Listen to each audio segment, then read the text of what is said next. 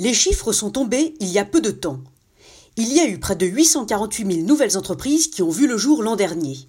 2020, l'année où le virus Covid-19 a surgi dans nos vies et nous a plongés dans l'incertitude. Ces chiffres sont étonnants et nous mettent face à un paradoxe.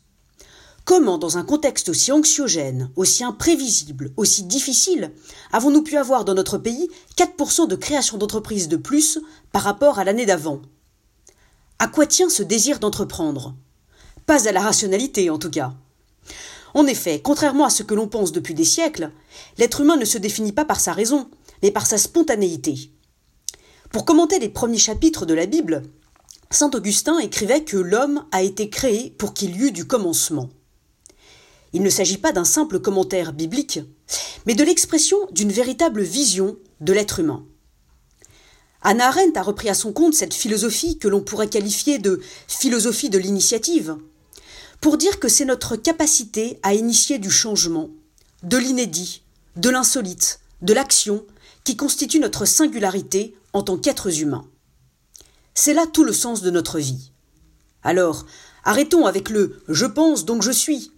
Nous devrions plutôt dire je commence donc je suis. En réalité, L'être humain est par essence un start-upper, au sens propre du mot, to start-up, commencer. Cette capacité à initier quelque chose de nouveau, d'improbable, de contradictoire, nous permet de faire des pas de côté, de nous échapper de toute logique déterministe, de prendre la tangente.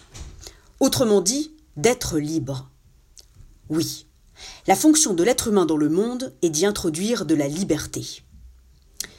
C'est parce qu'il existe en nous un indestructible pouvoir de commencer qu'il faut être optimiste face à l'avenir, même si la Covid-19 y a semé bien des nuages.